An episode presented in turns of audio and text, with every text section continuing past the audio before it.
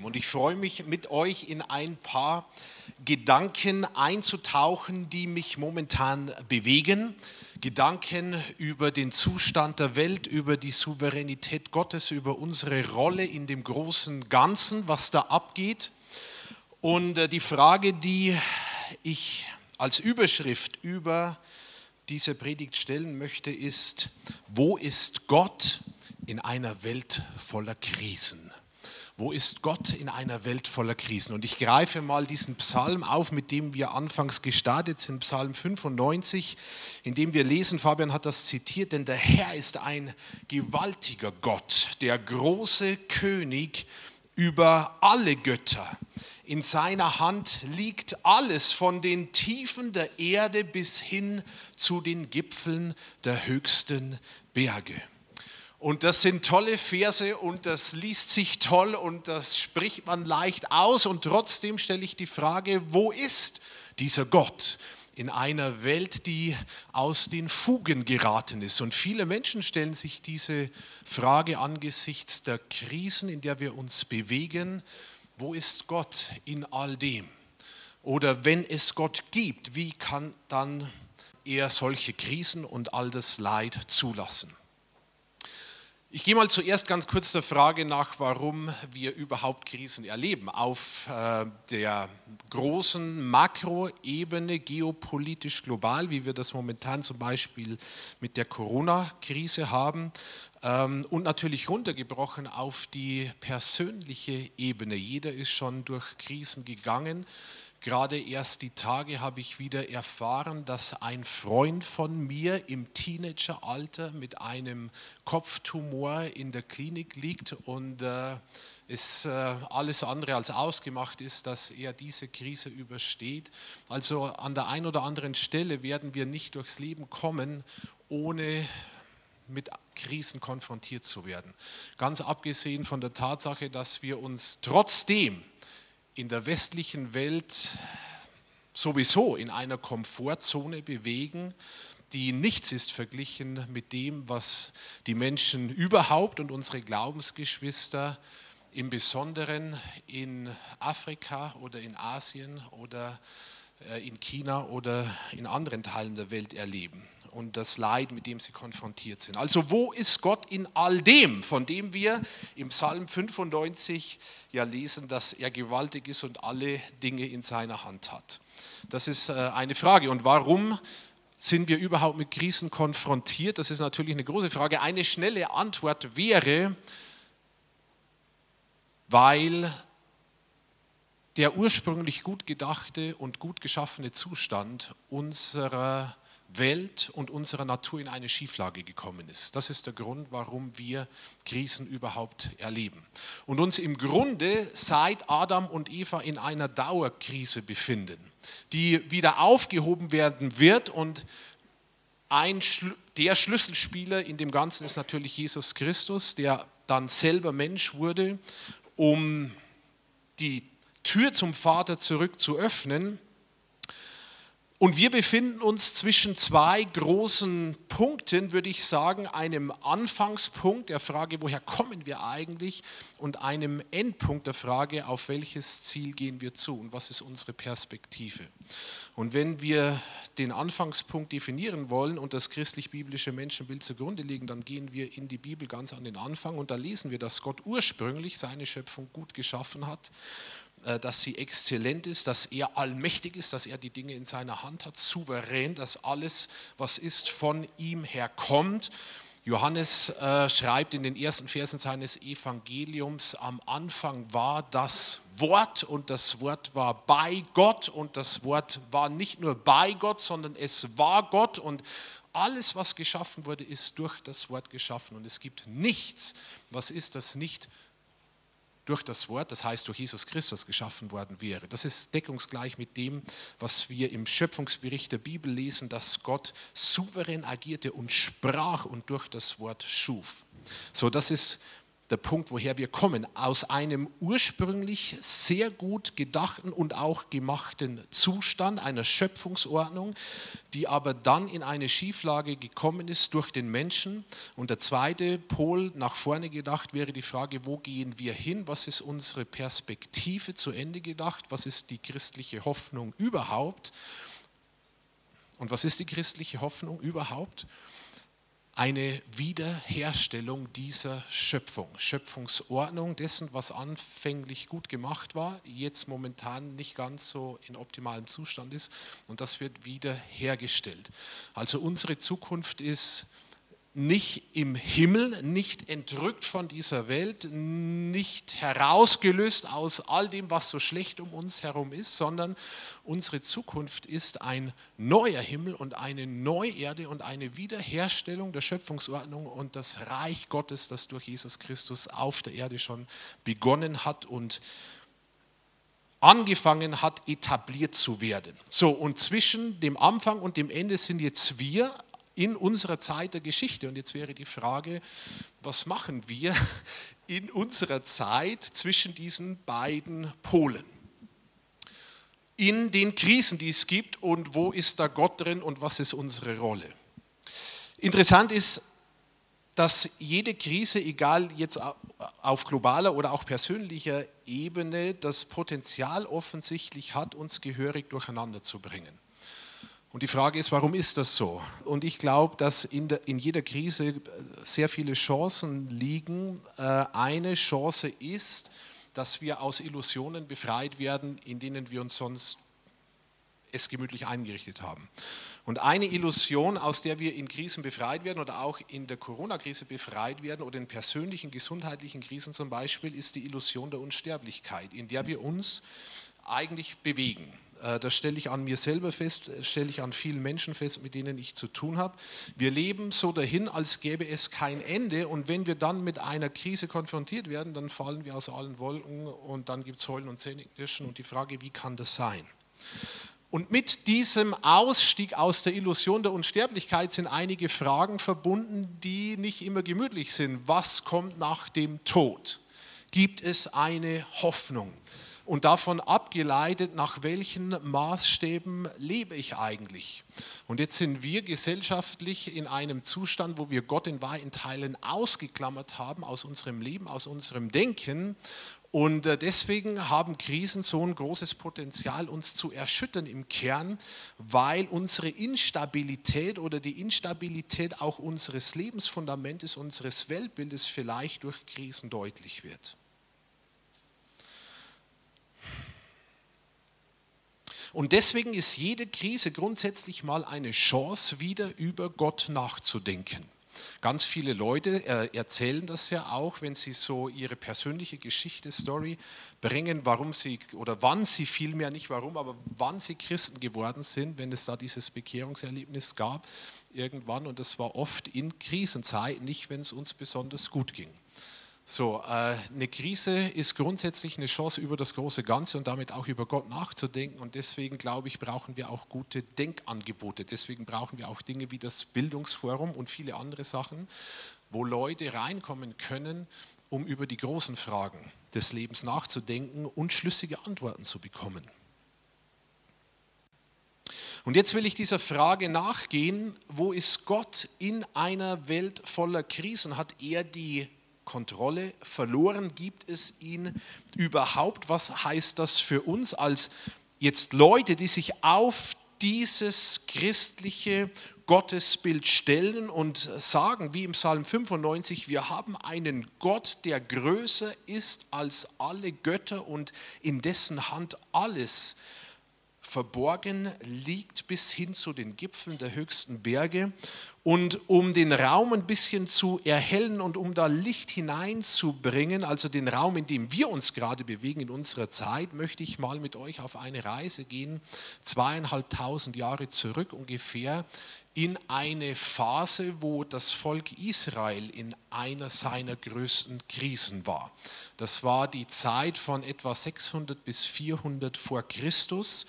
Und in dieser Zeitspanne wurde das Volk Israel ins Exil geführt. Es hat seine Souveränität verloren. Und wenn man den Kontext bedenkt, woher das Volk kommt, schon aus Genesis heraus diese einzigartige Familienlinie, die, die die Bibel zeichnet, beginnend mit Abraham und dann die Stammväter und äh, die Entstehung des Volkes Israels und Gottes Heilsbund mit seinem Volk. Und die Verheißung schon bei Adam und Eva, dass von, den, von der Nachkommenschaft der Frau die Lösung letztendlich des großen Dilemmas äh, des Sündenfalls hervorkommen wird, und Israel ist mit dieser Verheißung und in diesem Bewusstsein unterwegs bis in diese Zeitspanne hinein und dann verliert es seine Souveränität und wird in Gefangenschaft weggeführt ins Exil. Das war eine Megakrise damals für das Volk. Und interessant ist, dass es in dieser Zeitphase in einer Spanne von etwa 200 Jahren vier Persönlichkeiten gab, die auf den Plan traten und eine Rolle spielten in dieser Geschichte damals und Gott in jedem Leben dieser vier Persönlichkeiten auf eine unterschiedliche Art und Weise wirkt und deutlich macht seine Souveränität in einer Welt voller Krisen. Und auf diese vier Persönlichkeiten möchte ich ganz kurz eingehen und schauen, ob und was da Ermutigendes für uns drinsteckt für diese Zeit heute. Und die erste Persönlichkeit ist Daniel, den kennen wir alle, der etwa 610 bis 540 ähm, vor Christus gewirkt hat oder das Wirken, das von ihm in der Bibel beschrieben ist, handelt äh, von dieser Zeitspanne. Und im Leben von Daniel wird Gottes Souveränität deutlich. Und das ermutigt uns, weil hier Gott trotz dieser offensichtlichen Krise die Dinge in seiner Hand hatte. Wir lesen von Daniel, das ist eine Geschichte für sich, ich greife nur einige kurze Aspekte heraus.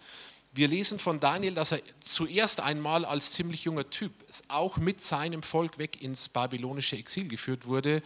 Er war wahrscheinlich Teenager in dieser Zeit, als er da in die Gefangenschaft kam, aus dem kleinen Judäa weggeführt hin ins große Babylon.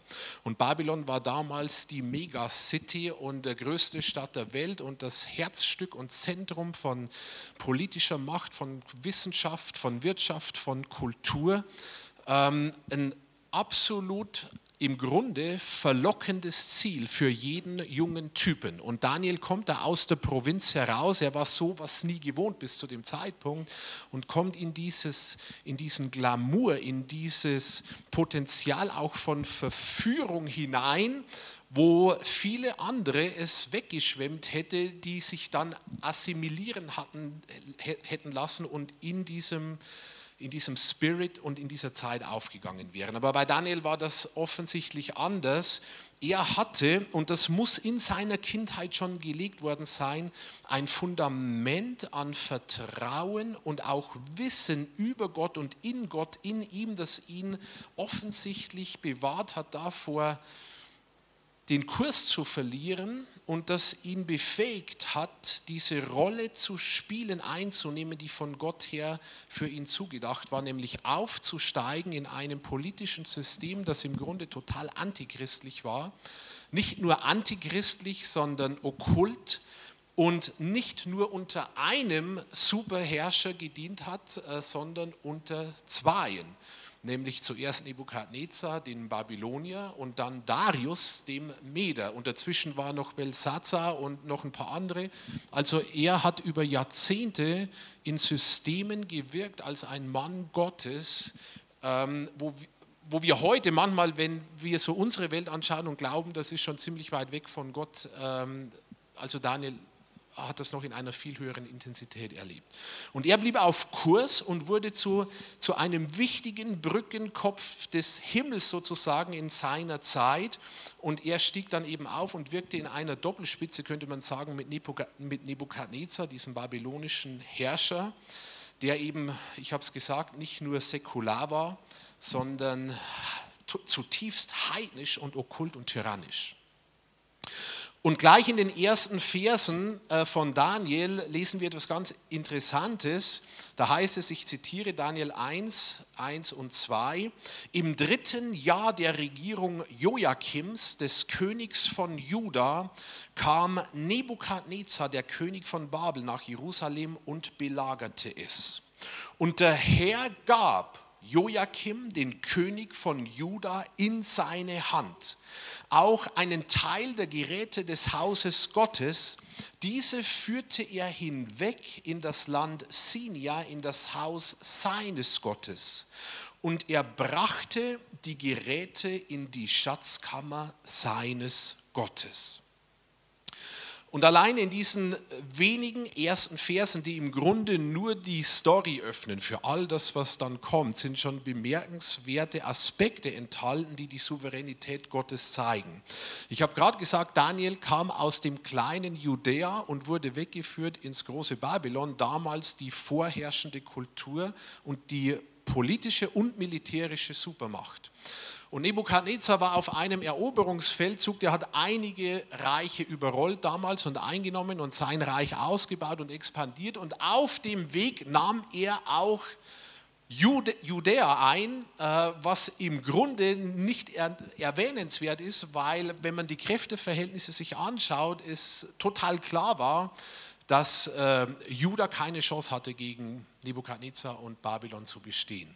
Und was jetzt interessant ist in diesem Bericht, und das hat mit der Souveränität Gottes etwas zu tun, ist, dass Daniel ja sagt, der Herr gab Joachim, den König von Juda, in die Hand Nebukadnezars. Also was damals offensichtlich passierte, oder was passierte, war offensichtlich nicht der militärischen Übermacht Babylons geschuldet, sondern Gott hat bewusst es zugelassen, dass Juda eingenommen wurde und dann ins Exil geführt wurde. Und das ist ein ganz interessanter Aspekt. Also Gott ist in Kontrolle und er entscheidet letztendlich über das Schicksal seines Volkes und lässt es an der Stelle zu, dass es total in die Krise abstürzt.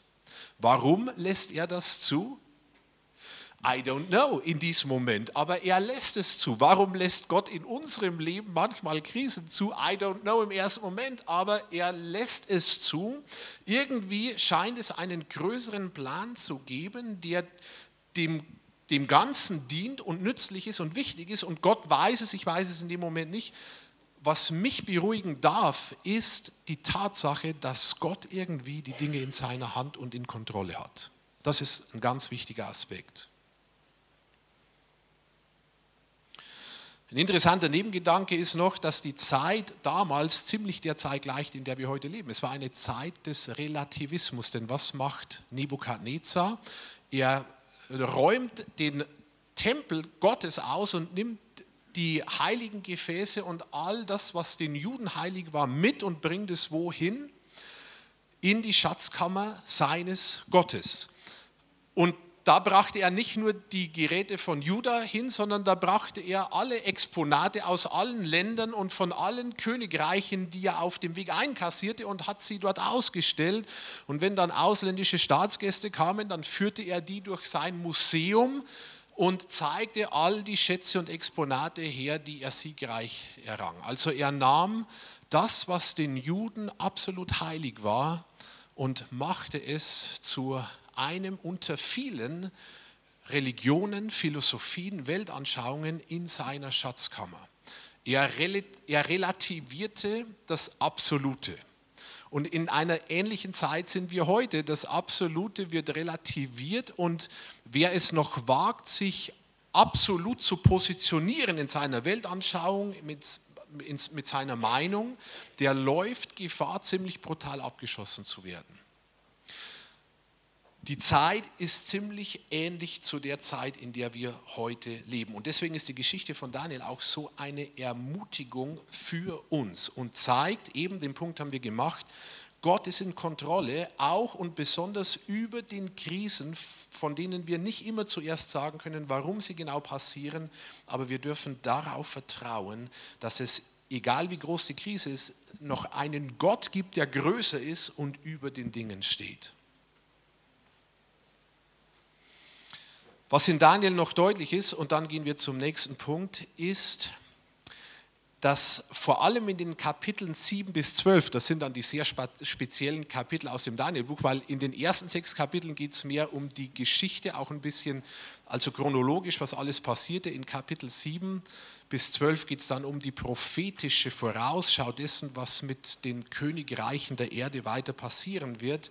Und darin wird deutlich, dass alle Reiche dieser Welt letztendlich zu einem Ende kommen und ersetzt werden durch das Reich Gottes, was die ultimative, die letztendliche Realität ist. Also was ist die letztendliche Realität? Jesus und sein Reich. Und Jesus und sein Reich werden nie vergehen und Jesus wird und sein Reich wird die Reiche dieser Welt ersetzen. Und in diesen Kapiteln 7 bis 12 zeigt Daniel in einem prophetischen Ausblick Gottes Souveränität und finalen Sieg über die Entwicklungen der Welt. Ich fand das total spannend, vor einiger Zeit wieder besonders in diese Kapitel einzutauchen und die zu studieren. Also, Gott ist in Kontrolle wir brauchen keine Angst haben, auch wenn wir manchmal allen Grund haben, Angst zu haben. Wir dürfen ihm vertrauen. noch zwei ganz kleine Aspekte und dann äh, schließen wir Daniel ab. Aber das ist mir wieder aufgefallen und besonders eingefahren. Es gibt hunderte und tausend Dinge, die man aus Daniel lernen kann. Es gibt eine Stelle, wo Daniel ganz besonders unter Druck kommt im Kapitel 6. Da war er schon äh, unter Darius, dem Meder, nicht mehr unter Nebukadnezar. Und Darius strukturierte seine Hier Führungshierarchie neu und er, er wählte dann drei Berater, die er über alle anderen Berater setzte. Einer davon war Daniel und Daniel war so außergewöhnlich weise und so außergewöhnlich offensichtlich gesegnet und ihm gelang alles, dass Darius entschied, ich mache ihn zum Obersten über meine ganze Führungsstruktur. Und das hat nicht allen gefallen.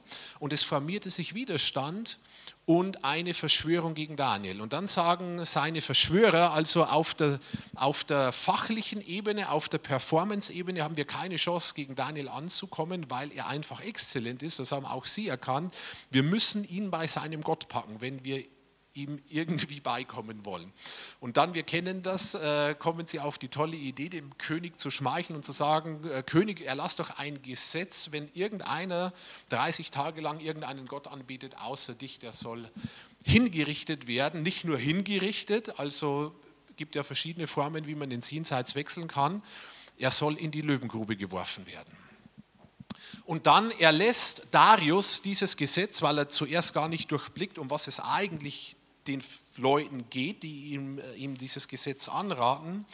Und Daniel hört davon, von diesem Gesetz, dass ihm ab sofort verboten wird, zu seinem Gott zu beten.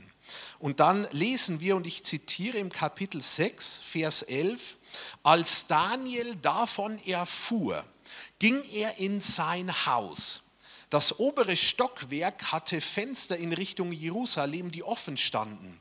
Hier kniete er nieder, betete zu seinem Gott und dankte ihm, wie, wie er es auch sonst dreimal am Tag tat.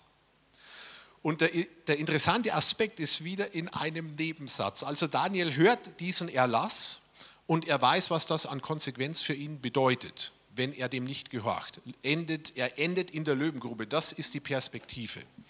Dass Gott ihn raus errettet, das war für Daniel in dem Moment, glaube ich, nicht ausgemacht. Und jetzt kommt's, er geht trotzdem in sein Haus und betet, und jetzt kommt der entscheidende Punkt, wie er es auch sonst dreimal am Tag tat. Das heißt, Daniel hatte einen Lebensstil sich angeeignet, den er in der Krise nicht verändern musste, sondern der ihm auch in der Krise half, auf Kurs zu bleiben. Wie ist das ganz oft bei uns, wenn wir in eine Krise kommen? Dann schmeißen wir total unseren Lebensstil durcheinander oder plötzlich müssen wir dann beginnen wir mehr zu beten. Plötzlich beginnen wir mehr das Wort Gottes zu studieren, ausgelöst durch die Krise. Und Daniel brauchte das nicht, er lebte einfach so weiter wie davor. Und das finde ich total interessant und das betont wieder die Wichtigkeit der Tugenden, die wir brauchen in unserem Leben, die wir uns am besten aneignen, bevor die Krise kommt, damit sie uns dann auf Kurs hält, wenn sie kommt. Und irgendwann kommt immer eine, größer oder kleiner. Der zweite Aspekt hat mit den Freunden von Daniel zu tun.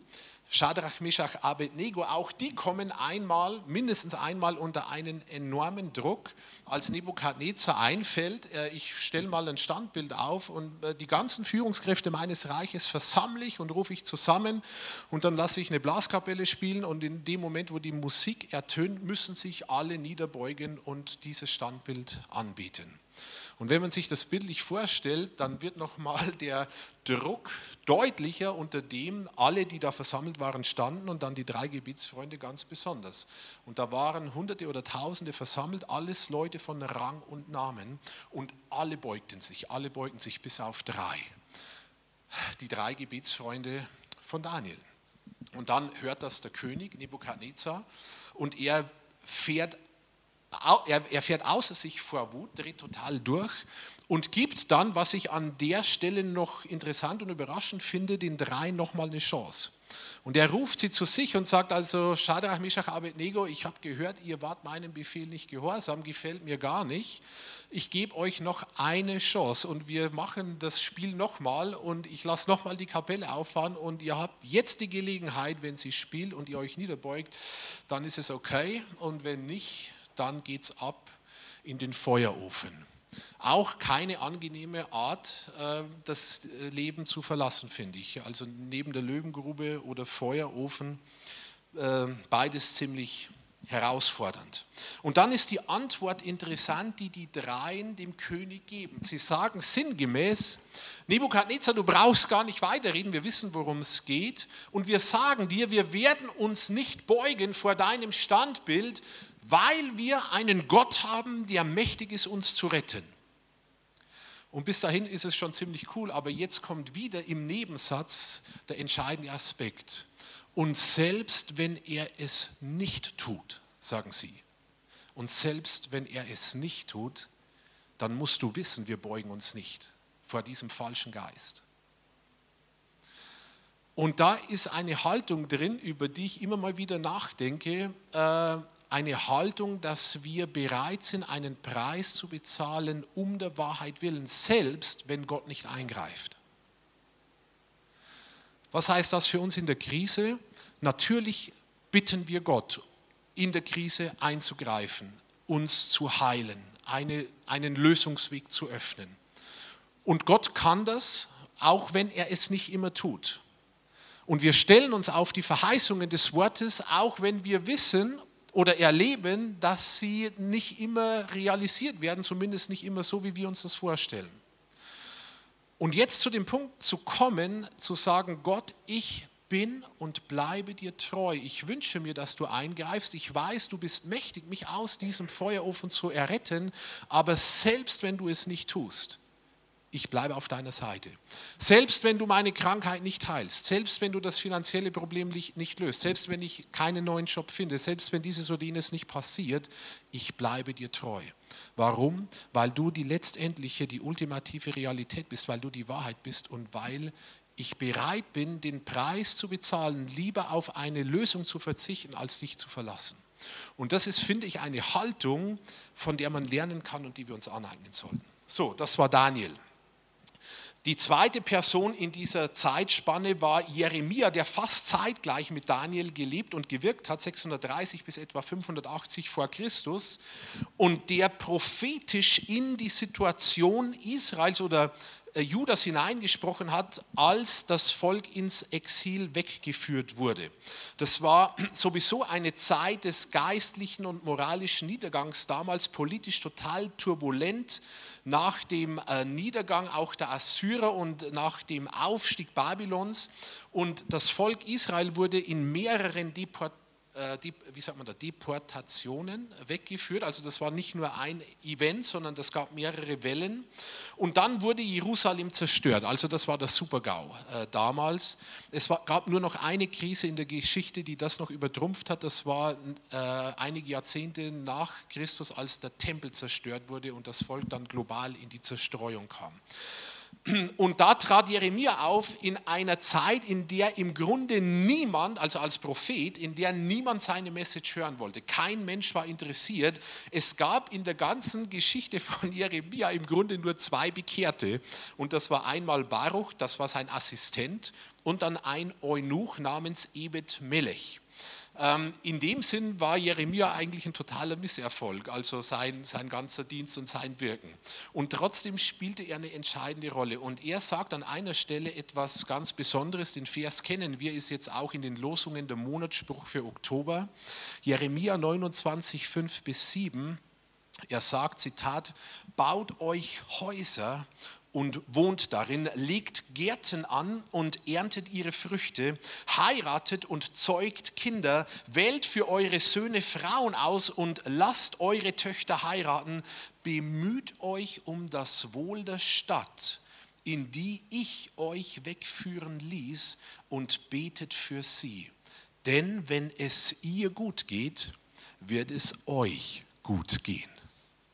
Und das finde ich interessant. Also einmal, was Gott wieder seinem Volk zuspricht, das im Grunde verzweifelt ist angesichts der Krise, ist erstens, er sagt, also die Stadt, das heißt das Umfeld, das eigentlich feindliche, heidnische Umfeld, in das Israel hineingeführt wurde in das ich euch wegführen ließ. Wieder der Punkt, das ist nicht passiert, weil es zufällig ist oder weil die anderen stärker waren, sondern ich habe es zugelassen und irgendwie ist es Teil seiner übergeordneten großen Pläne mit seiner Schöpfung und der Geschichte, die wir nicht immer verstehen. Gott ist in Kontrolle und hat es in seiner Hand. So, und jetzt die Aufforderung Gottes an sein Volk, auch in diesem heidnischen, antichristlichen in unserem Sinn Umfeld sich nicht zurückzuziehen, nicht in frommen Zirkeln sich abzuschotten,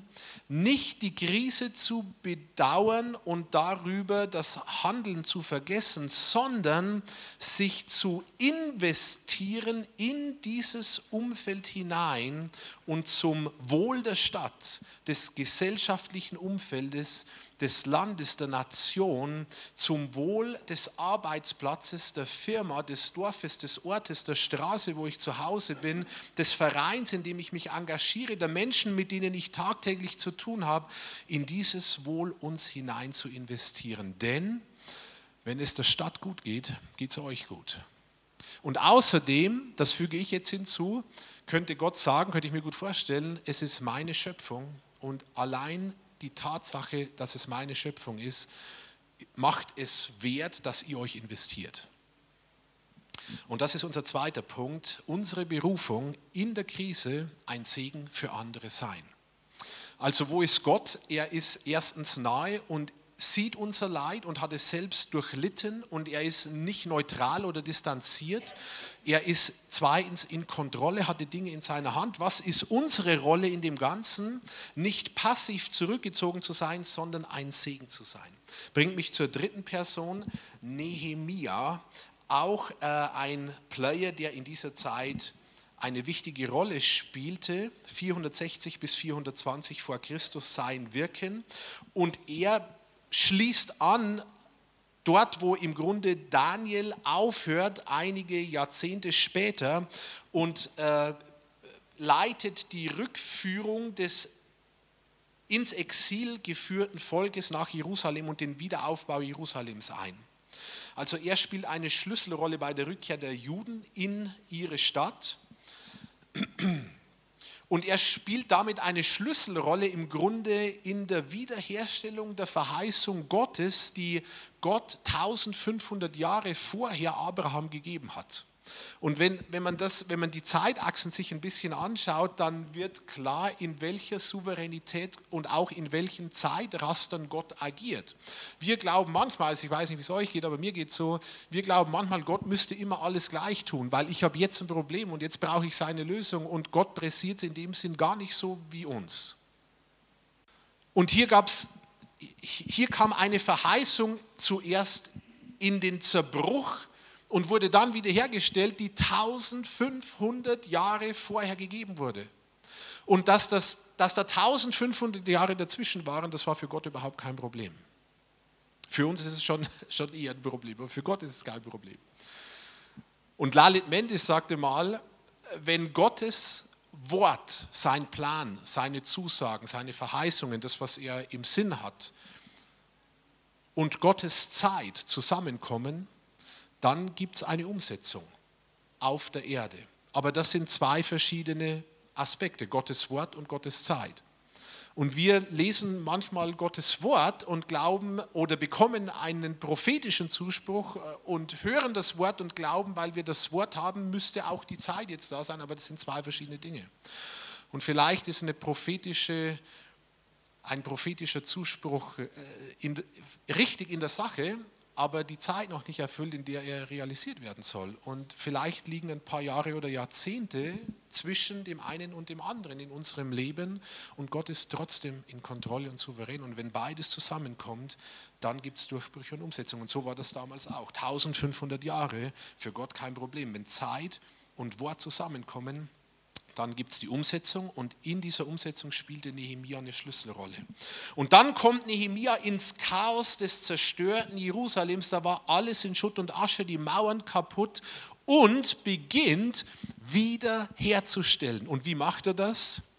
Nicht indem er, jetzt muss ich aufpassen, äh, nicht indem er in der Theorie bleibt oder in, in einer frommen Haltung bleibt, sondern indem er die Ärmel zurückkrempelt und sich dran macht, gut zu managen, gut zu führen, gut zu strukturieren und gut aufzubauen.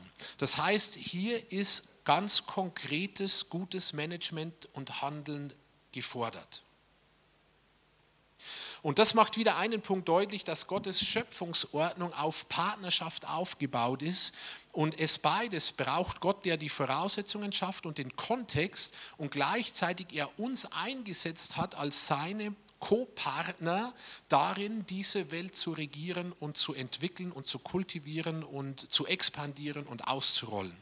Und wenn der Mensch sagt, an diesem Auftrag bin ich überhaupt nicht interessiert und den lasse ich brach liegen und die Dinge in eine falsche Richtung sich entwickeln, dann ist das nicht primär Gottes Problem, sondern es liegt daran, dass wir nicht unseren Teil der Partnerschaft eingenommen haben. Warum gibt es so viel Leid in der Welt? Das ist eine ganz große Frage. Äh, eine Antwort wäre unter anderem aufgrund dessen, weil wir so schlecht die Dinge oft managen und unseren Teil des Schöpfungsauftrages nicht wahrnehmen.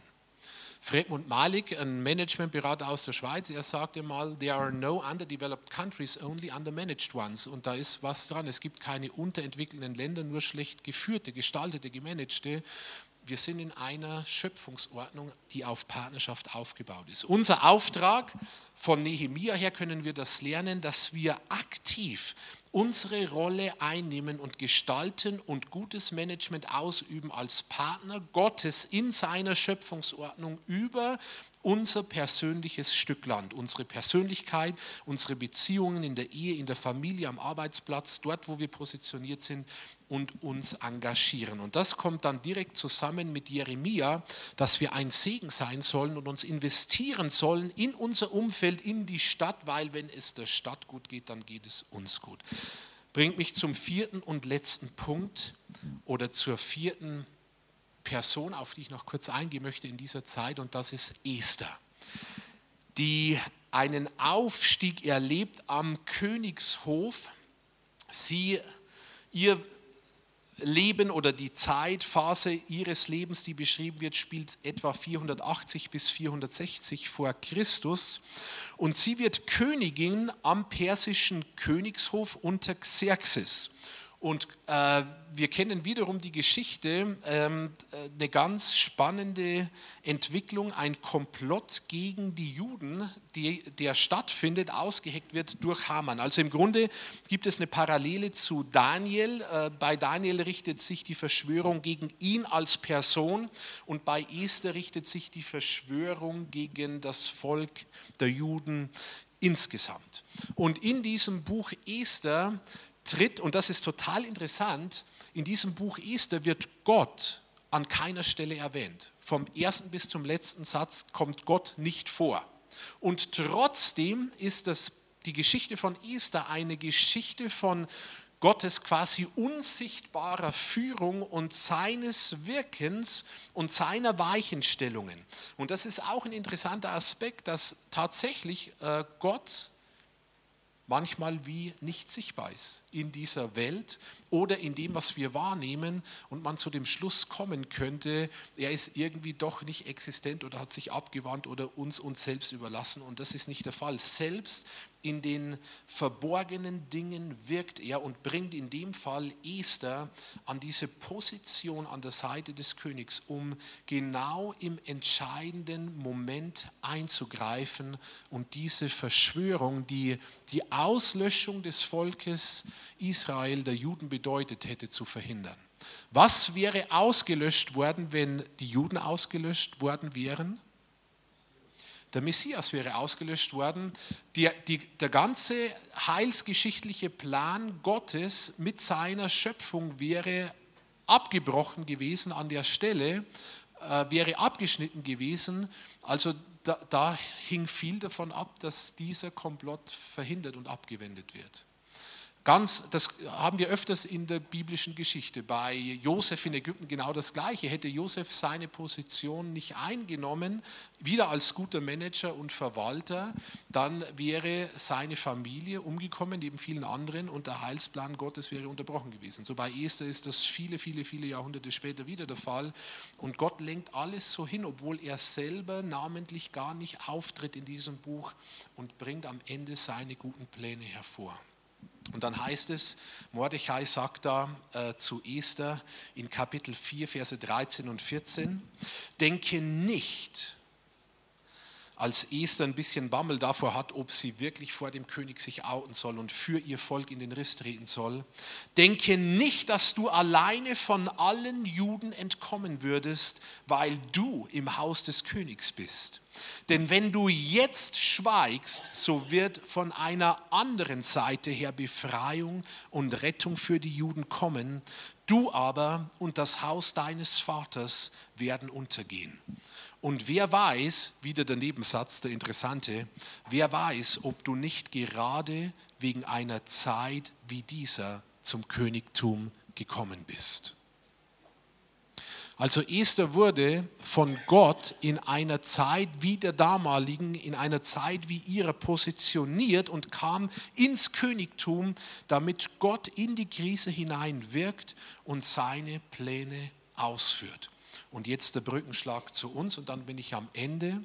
Könnte es nicht sein, dass wir in einer Zeit wie dieser von Gott her positioniert sind in unserem Umfeld, so bescheiden wie das sein mag, um eine Rolle darin zu spielen, dass Gott seine Pläne von Wiederherstellung, von Heilung, von Erneuerung, seine Pläne, dass alle Menschen am liebsten zur Erkenntnis der Wahrheit kommen, wie das Paulus im Timotheus schreibt, seine Pläne alles zurück in seine gute Schöpfungsordnung zu führen, diese Pläne ausführt und wir darin eine Rolle spielen dürfen.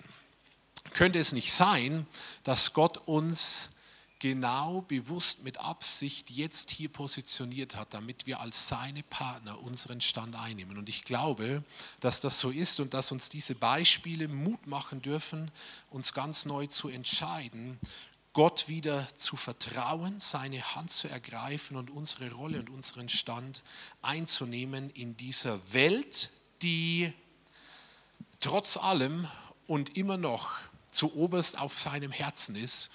Und Gott wird seine Pläne ausführen und er wird alles ans Ziel bringen und er lädt jeden Einzelnen von uns ein, darin eine Rolle zu spielen. An uns liegt das Angebot wahrzunehmen oder nicht.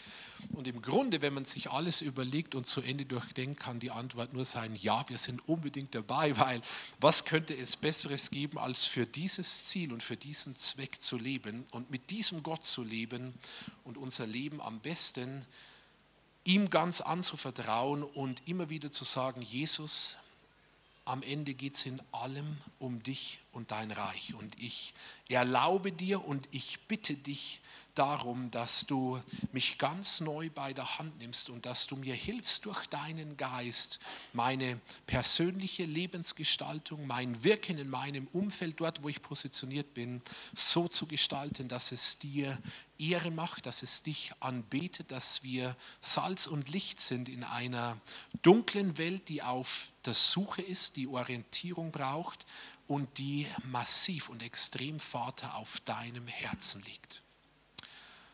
Und wir danken dir, Vater, dass du ein Gott bist, der tatsächlich, wie wir das im Eingangspsalm gelesen haben, seine Schöpfung in der Hand hat. Ich danke dir, dass du ein Gott bist, der, selbst wenn die Umstände oft turbulent erscheinen und chaotisch, der über den Dingen souverän triumphiert. Ich danke dir, Vater, dass du ein Gott bist, der alles wiederherstellen wird, so wie du dir das ursprünglich gedacht hast. Ich danke dir, dass du ein Gott bist, der uns als schwache Gefäße positioniert hast und uns diese Würde verleihst als deine Partner und als Mitspieler in deinen kleinen und großen Plänen mitzuwirken und dass du uns nicht nur erwählst und berufst, sondern uns auch befähigst und mit deinem Geist gesalbt hast, wie Paulus das im Kolosser schreibt.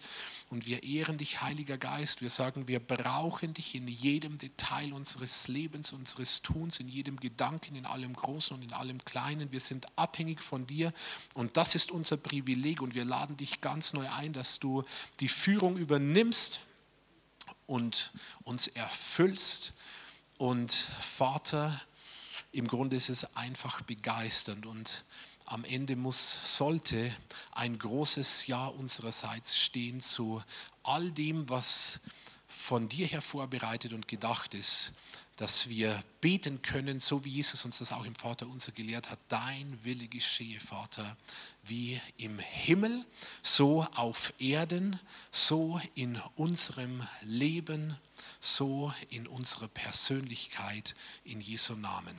Amen.